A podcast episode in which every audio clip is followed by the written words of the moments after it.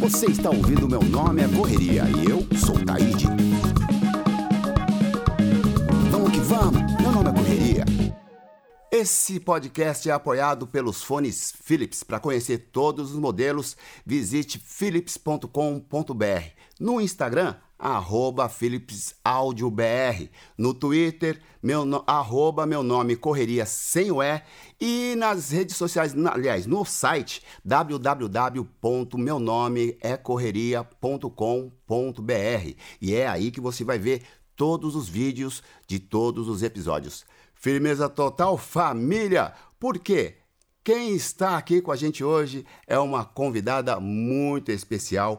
Correria, como vocês vão poder se ligar. Ela é tetracampeã mundial de skate, primeira mulher do skate no Brasil, já fez sua história. Estou falando de Karen Jones que quero agradecer aqui a sua atenção e disponibilidade para estar tá conversando com a gente, contando um pouco da sua história, que é muito interessante e inspiradora. Eu que agradeço, galera. Muito obrigado pelo convite. É um prazer estar aqui com vocês hoje. Firmeza, olha só. Eu, você tem um nome diferente, Karen Jones. É uma descendência? Sim, é de família. As pessoas acham que é que antes. É, antes todo mundo chamava de Karen Jones. E aí depois eu comecei a corrigir. E, e aí então fica. As pessoas às vezes não entendem. Mas é isso aí mesmo. Entendi, mas ficou. Marcou esse nome. Esse nome é o nome mercadologicamente falando perfeito. E é o nome de uma correria, né? Eu quero perguntar para você que você foi uma desbravadora. Né? Foi uma desbravadora, você teve a coragem de ocupar o seu espaço que até então, antes de você chegar, era predo predominantemente dos homens. E aí você chegou dizendo: "Não, aqui cabe todo mundo". Como foi isso para você? Você teve apoio, por exemplo, da sua família? Então, sempre tiveram, né, algumas meninas que andaram só pra deixar claro que eu não fui a primeira menina do Brasil a começar a andar de skate de forma nenhuma. Teve toda uma geração antes de mim que foi muito importante para o desenvolvimento do skate feminino. Quando até quando eu comecei a andar, ter essa geração antes já tinha rolado assim é, várias coisas com elas que permitiram que para mim fosse um pouco mais tranquilo, assim como as coisas que eu passei também permitiram que para a próxima geração fosse um pouco mais tranquilo também. É, quando eu comecei a andar, eu não conhecia outras meninas, eu andava realmente mais com os caras e fui conhecer muito tempo depois só. E meus pais, eles apoiavam até a página 2, assim. Eles apoiavam, eles deixavam, mas não apoiavam. Aí, com o tempo, eles foram entendendo que eu gostava muito, que era importante para mim, é, conhecendo as pessoas e vendo, ganhando confiança, né? Porque para eles devia ser muito estranho, eles não tinham nenhuma outra referência de meninas que andavam, então eu tava sempre com um monte de cara, indo para lugares longe, viajando, e eu tinha de 17 para 18, então assim, também não era tão novinha e mas também já não tinha assim toda aquela independência de sair. Então era isso assim, eles apoiavam, mas não apoiavam a, a, mais ou menos no começo você teve o lance de fazer, de você conquistar o seu próprio primeiro skate. Não foi um presente, foi uma conquista, né? foi, porque. Por isso que eu falo que eles apoiavam mais ou menos, porque eu pedia de presente um skate, assim, eu queria andar, mas é, eu não conhecia pessoas que andavam, não tinha amigos pra ah, me empresta pra eu fazer alguma manobra, pra ver se eu gosto, então quando eu quis começar a andar, eu pedia para eles me ajudar, me ajudar é, que eles me ajudassem a comprar ou sei lá, algum jeito de eu conseguir andar, mas eles ficavam me enrolando assim e me, me davam outras coisas no lugar que eram coisas muito legais, mas que não era o que eu tava pedindo.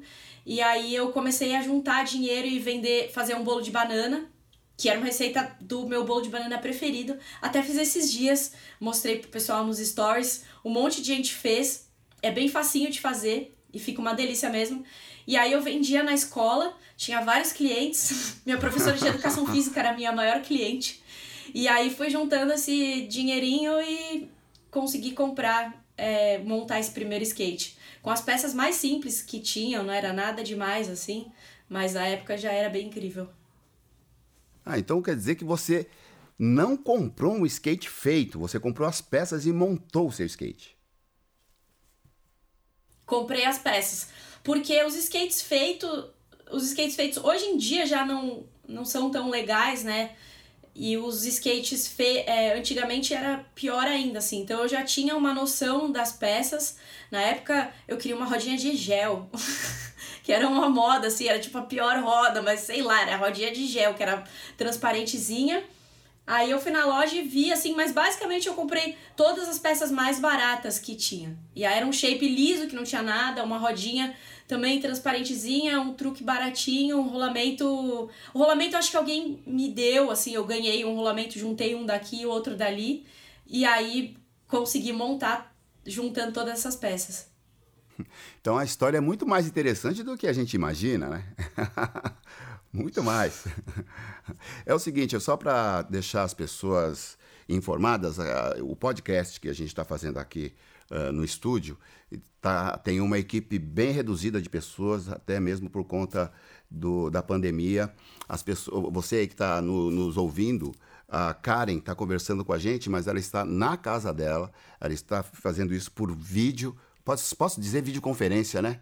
por videoconferência, então estamos bem distantes e ela está aqui na, no monitor na minha frente, porque o nosso cuidado maior, além de levar informação e entretenimento a você que está nos ouvindo, é também manter as regras de proteção contra o coronavírus nessa pandemia do Covid-19. Então, quero agradecer você mesmo por essa distância, tá participando com a gente nessa conversa que está muito interessante.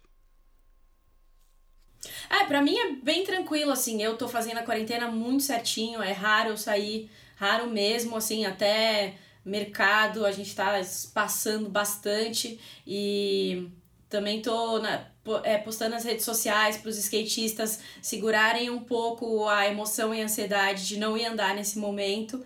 E o que dá para fazer por vídeo a gente faz, o importante é se adaptar e quem pudesse proteger, né? Quem, acho que quem tá quem tem uma casa já é muito privilegiado, então eu agradeço muito por poder estar tá, fazendo minha parte e tá conseguindo participar e tocar a vida assim de alguma forma. Pois é, para gente que vem de uma cultura urbana que necessita da rua para poder colocar em andamento não só os projetos, mas os movimentos que você faz no skate, os movimentos que a gente faz de batalhas de rima, de break, porque o hip hop é uma cultura urbana, é bem difícil, né? É bem difícil se conter, concorda? Sim, totalmente. É, a gente tá acostumado, nossa vida é na rua, né? É pra fora, assim, eu passo, sei lá, tipo, 10% em casa, eu acordo, é, fico com a minha filha, almoço, deixo na escola e fico o dia inteiro andando, fazendo reunião, sempre fora de casa. E agora tá, tá ao contrário e estamos tendo que se adaptar pra caramba, mas eu acho que a gente tira um pouco de, de criatividade da cartola aí vai exercitando esse lado, já que o, o, a situação não é, né, não é das melhores, mas quem pode fazer o que dá. Eu fico até. Eu não consigo falar muito sobre isso, porque é, é muito foda ver, ah, é um lado bom, né? Nessa situação toda. Mas é o que dá. É o que dá. A gente tem que. Você fazendo isso vai garantir novos campeonatos no futuro, novos encontros de skatistas. E é nisso que a gente tem que pensar. No futuro, para a gente estar presente. Certo? Você está fazendo a coisa correta. é, total. Acho que o presente é importante. Assim, a gente vive no presente, só existe o presente. Mas a gente tem que sempre focar na, na melhor decisão, né? E no que seja melhor para o maior número de pessoas. Sim. Você disse, na, na, nas fontes que eu busquei, muitos apontam mesmo você como a, a, primeira mulher do skate, no skate brasileiro. E você disse que tinha outras mulheres e assim que você chegou, você conheceu, teve contato com essas mulheres. Algumas dessas conseguiram, dessas mulheres conseguiram destaque no, no skate ou elas foram inspiração para você se destacar como você é, é, conseguiu hoje? Eu acho que, assim, é, eu fui a primeira mulher a me destacar com nível internacional. Eu fui a primeira mulher a ganhar um campeonato mundial e o próprio X Games, né, que é um, era um campeonato na época, era o maior que tinha e o que todo mundo considerava mais. Então, eu acho que por conta disso, mas dentro do skate, as meninas que vieram na geração anterior, elas tiveram uma grande importância também. É, elas organizavam as próprias, as próprias coisas, elas é, sofreram muito, muito, muito preconceito, era muito difícil para elas irem para as pistas e é, não serem maltratadas, discriminadas. É, elas organizaram a, tem um grupo específico das meninas que são as que eu tenho mais contato, a Lisa, a Ana Paula, é, a Delita, elas, a, a Lucy, elas organizaram um zine que chamava Check It Out, e quando eu comecei a andar, é, no momento que eu conheci esse, esse, esse universo feminino que existia, que eu não sabia que existia, mudou tudo para mim, então foi para mim foi muito, muito importante mesmo. Teve uma outra, uma outra é, moça também, se chama Mônica Polichuk, que foi a primeira mulher que eu vi dropando um half pipe. E ela me inspirou demais também. Eu não dropava ainda na época e ela já dropava e nem assim fazia batida, dava uns grindzinhos, nem fazia assim grandes manobras, mas eu achava aquilo incrível para mim, era demais e meu objetivo era chegar no, naquele nível assim. Que legal, que legal. Agora você falou sobre preconceito, sobre preconceito. Isso é uma coisa que uhum. se luta todos os dias em todos os setores, não só do esporte, mas qualquer setor. É, tem uma história Sim. de que você tinha que se masculinizar esteticamente para poder conquistar o seu espaço, para poder chegar nos lugares, participar de campeonatos. Como que foi essa parada? Então, na verdade, não é que eu tinha que. Ai, caiu o carregador do, do computador, desculpa. Caiu o carregador, sem problema. Não é. É, então, não é que eu tinha que. É, acho que eram duas coisas, assim. Eu gostava da estética de roupas largas. E então eu acabei colocando isso também a meu favor, porque eu gostava de usar é, camisetona, é, bermuda larga, jaquetão. É, e ao mesmo tempo, eu me quando eu usava essas roupas e andava, eu me sentia mais confortável do que quando eu colocava um shortinho curto ou uma blusinha apertada. Então, com o tempo, eu fui me moldando e acho que percebendo que quando eu chegava num, numa pista ou na rua, num lugar que tinha um monte de cara e eu tava é, com o corpo mais exposto ou com, sei lá, que fosse com uma regata, com uma coisa mais colada, eu me sentia menos à vontade. Parecia que as pessoas estavam olhando para mim e iam ficar prestando mais atenção e aí eu não ia me sentir à vontade para tentar uma manobra ou para errar.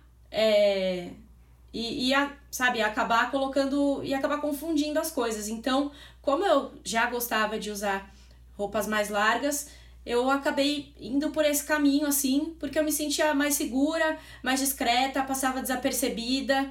Realmente fui confundida com um cara muitas vezes. É, e aí chegou um momento que eu comecei a achar legal e pensei, ah, talvez eu eu seja um cara. talvez eu acho que, acho que eu sou um cara mesmo. Aí as meninas me começaram a, a reforçar e, e, me zoavam, assim, eu tinha uma amiga Patiane que que eu andava muito com ela e ela ficava, ei, ô Karen, ô, tipo assim, ela é ô Karen, me chamava, sabe? E eu achava legal, assim, quando me confundiam com homem, na minha cabeça era um elogio. E é uma, uma piração, né, assim. E aí demorou muito tempo para eu desconstruir, me sentir à vontade com, com uma roupa, com a roupa que eu quisesse, tá? Se ela fosse larga ou se ela fosse justa, sabe? Eu não usava uma roupa larga, é, assim, eu gostava, mas não era uma opção. Se um dia eu quisesse usar um, um outro tipo de roupa, eu não me sentia tão à vontade. E hoje eu já acho que eu tenho essa opção. Quando eu quero ir com camiseta, eu vou. Quando eu quero ir de top, eu vou também. E, e me sinto bem das duas maneiras. Eu acho que isso foi uma grandíssima conquista pra gente. É, você já reconquistou, você conquistou esse respeito. Então hoje não importa como você se vista, as pessoas vão olhar para suas manobras, né? É, e eu acho que não foi nem algo que eu conquistei, mas foi uma conquista do skate, da, assim, é, em algum momento eu, eu parei de usar roupa larga e comecei a usar é, a roupa que eu queria, assim, sei lá, comecei a me ligar mais em... Né, nessa, na parte de, de roupa mesmo, do que eu queria vestir e... E aí mudou um pouco, assim, acho que as pessoas até apontavam ah, que, que eu era estilosa, que eu usava umas roupas legais. É... E aí isso começou a fazer parte, assim. Sem, sempre fez, na verdade. Mas eu comecei a prestar mais atenção. Mas eu acho que esse lance de, de ficar à vontade é realmente um ganho da geração, assim.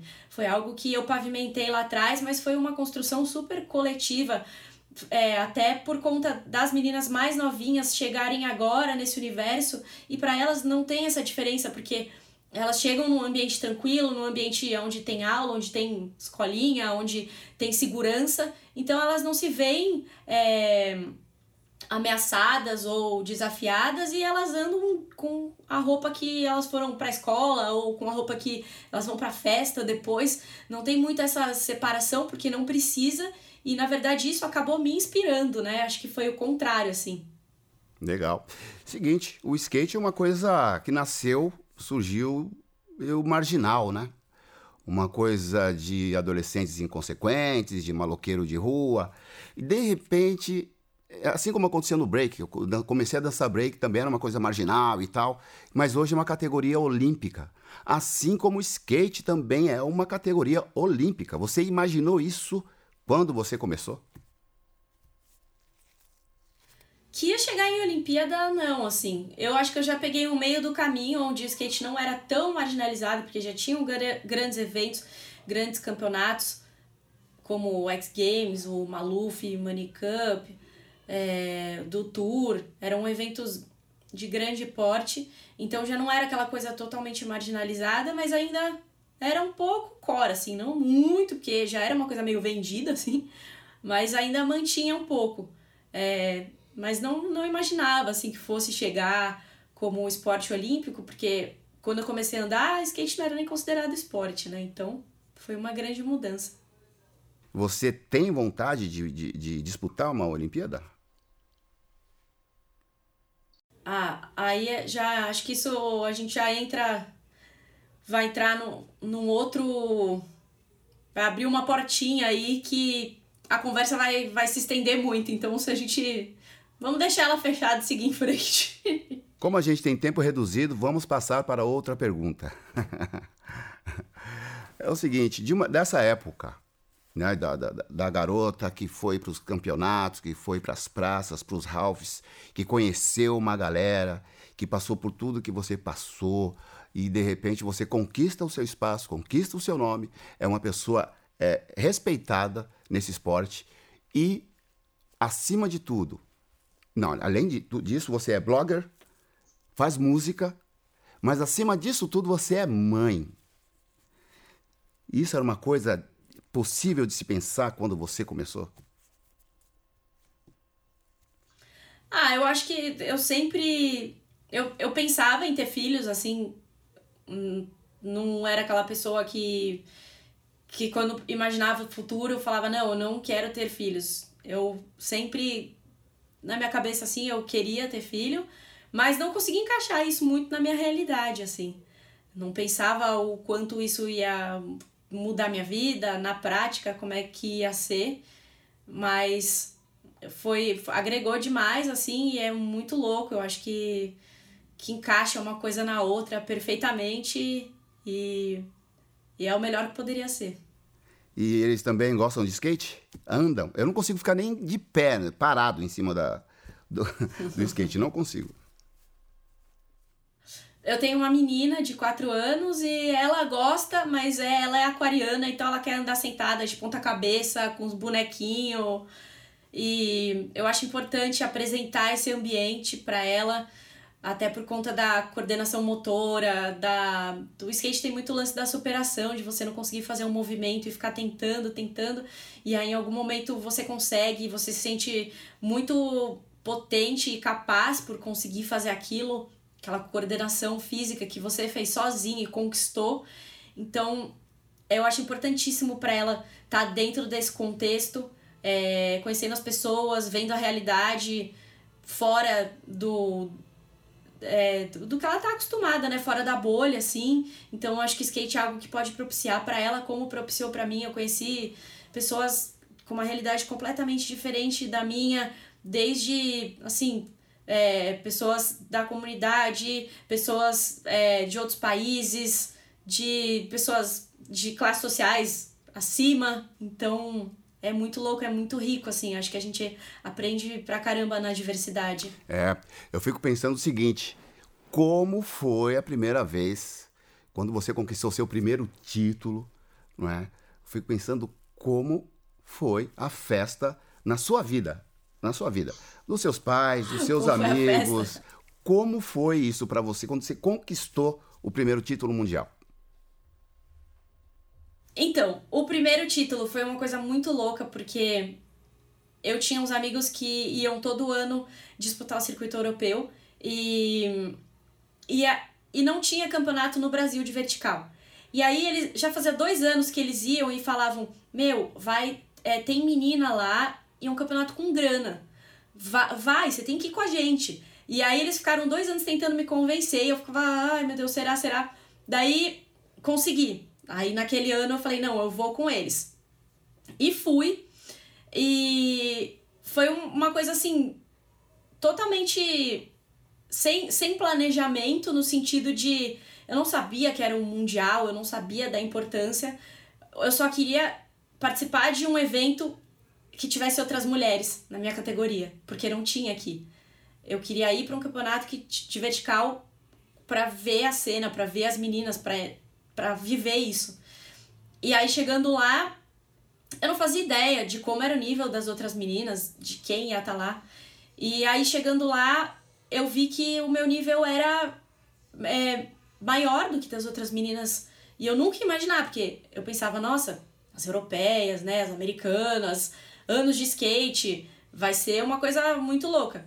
E aí cheguei lá, acabei ganhando essas etapas, é, e foi, foram assim, etapas que foi muito divertido, eu, eu fui competir totalmente sem pressão, num clima de festa, era a primeira vez que eu ia viajar para fora do país, é, então tava tudo, tudo nesse lugar assim de, de fluência.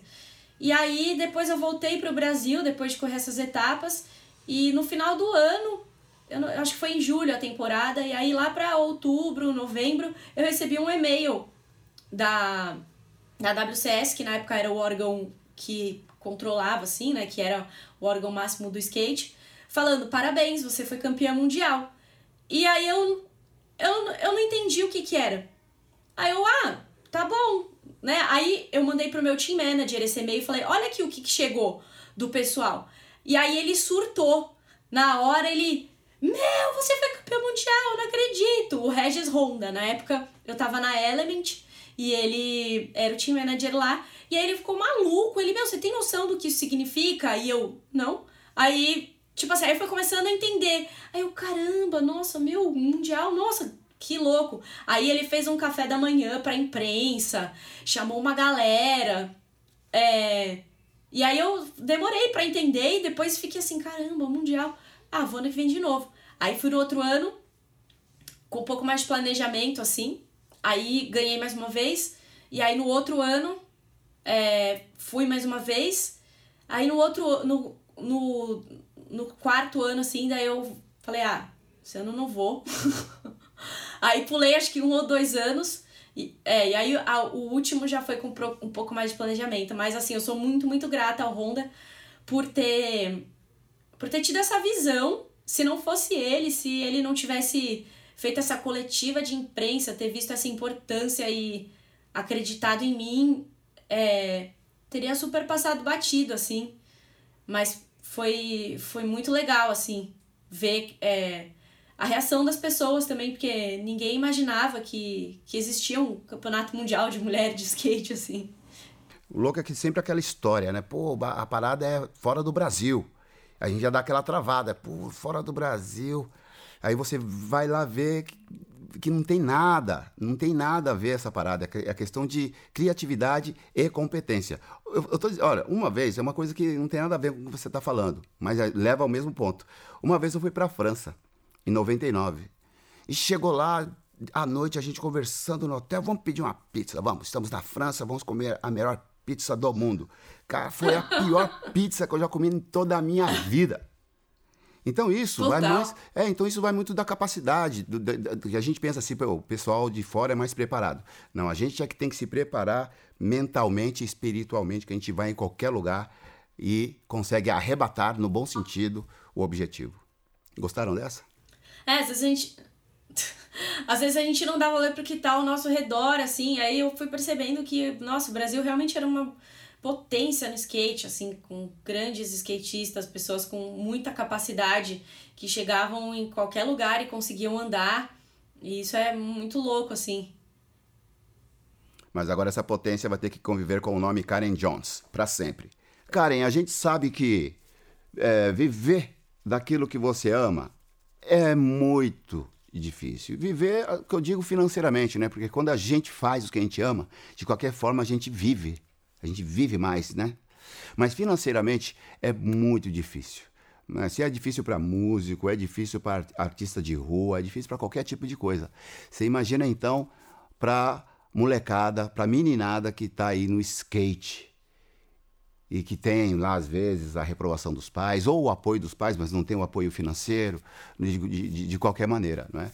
Viver disso é muito difícil. Então eu queria que você pedir para você qual conselho você daria para essas pessoas que estão começando agora nesse esporte que é a paixão da sua vida hoje? E sempre foi, né?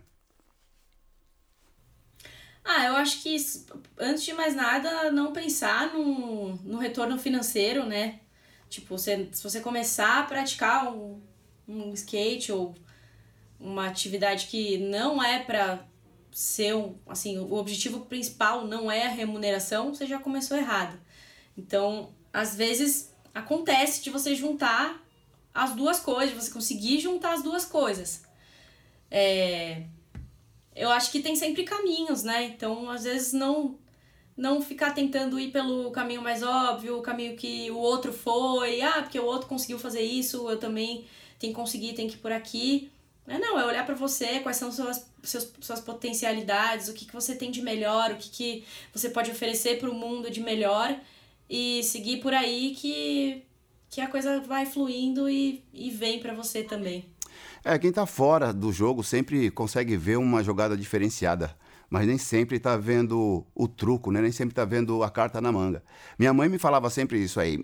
Menino, você tem que ir no programa daquele homem lá. Você tem que ir lá, você tá sendo bobo. Então, para ela, ela achava que, que era só eu chegar lá e falar: Ó, oh, quero ir no seu programa de TV, sabe como que é? As pessoas não sabem da é, Eu uso muito o exemplo do bolo de aniversário sabe? O bolo de aniversário, você chega lá, canta parabéns, fatia o bolo e come, mas você não imagina a dificuldade que foi fazer aquele bolo ali. Teve que ter todos os ingredientes, sabe? É muito difícil. Sabe? É, e cada um ter Cada um tem o seu sabor preferido. Não adianta você querer comer o bolo de abacaxi do outro, sendo que você gosta de chocolate. Então, antes de mais nada, é olhar para você e ver o que, que tem de legal, porque você ficar se comparando com, ah, ele faz isso bem, eu faço isso mal, eu faço isso melhor do que ele, então eu mereço mais do que ele. Isso não vai levar a nada. É verdade. Na minha opinião, é, eu tinha muitas, muitos obstáculos e muitas dificuldades, mas eu optei por não olhar os obstáculos, mas sim como solucionar e como passar aquilo e chegar ao meu objetivo. É, e aí você acabou fazendo o quê? Um bolo de chocolate com abacaxi. E deu muito certo. Não é verdade? É o seguinte, eu sei que você é musicista. Falei certo? Falei certo, né? Musicista, faz seu som. Eu não sei, você, você que é. Se, se estiver certo, você que sabe. Então nós somos, nós somos. E você trabalha com música Isso também, aí. né? Que tipo de música? Que estilo você faz? então, eu, eu faço música há muito tempo, já tive algumas bandas, é, componho desde que eu era criança, adolescente, mas não, assim, não ficava soltando algumas coisas, né? Não ficava soltando muitas coisas. Já tive, já é, tive alguns projetos de música em inglês também, mas agora eu tenho feito é, faz um tempinho já que eu tava fazendo um, um disco e acabei vou dar uma segurada e logo logo logo assim talvez quando esse podcast for ao ar já tenha sido lançado vou soltar uma, uma mixtapezinha com quatro músicas e eu diria que é um lo-fizinho um lo-fi emo emo lo-fi. Não sei qual vem primeiro se é o emo ou se é o lo-fi. Nome simples que é para simplificar tudo sem complicações, né? É, é, então, é um, assim, as letras são mais reflexivas, é, umas bases de, de piano e uns beatzinhos, nada muito muito rebuscado, nem muito é, com muita muita banda, sim, mais enxutinho, mas eu tô bem feliz com o resultado, acho que tá, represent, tá me representando, assim, o que o que eu gostaria de passar, o que eu tô sentindo e, e é um som que eu curti. Eu vou ouvir depois e vou dizer posteriormente o que eu achei. Falou? Por favor, por favor. É, a, a música que eu saber. lancei aí se chama. Hoje se chama aula de.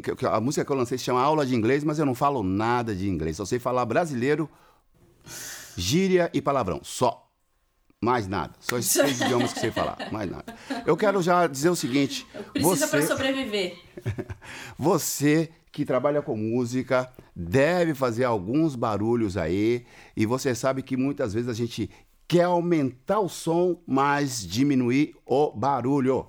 E eu sei que você já recebeu aí na sua casa esses superfones aqui, ó que é o da TWS Philips totalmente sem fio.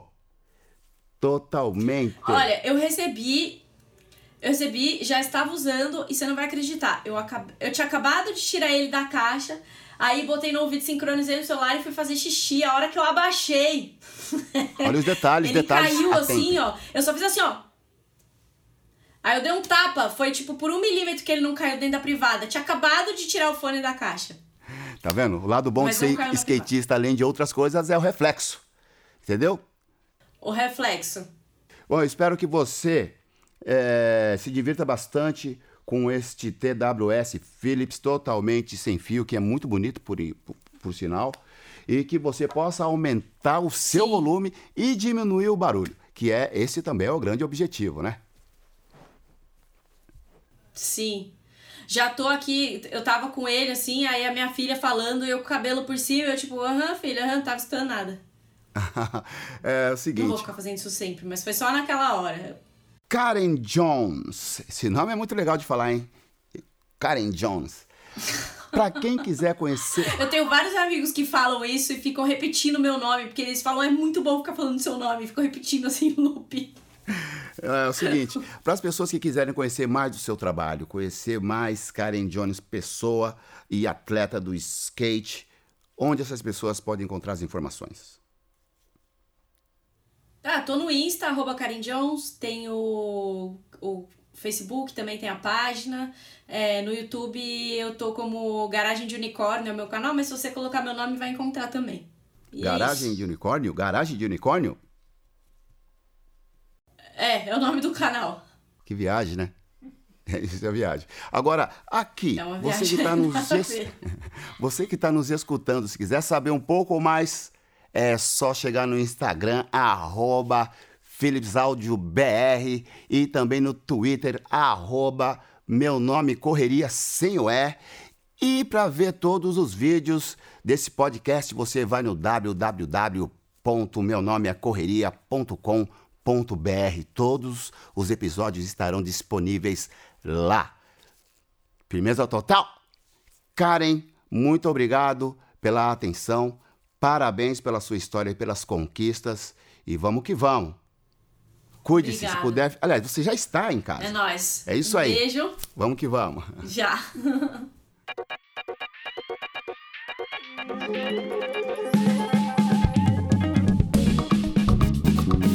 Você está ouvindo Meu Nome é Correria e eu sou Taíde. Vamos que vamos, meu nome é Correria.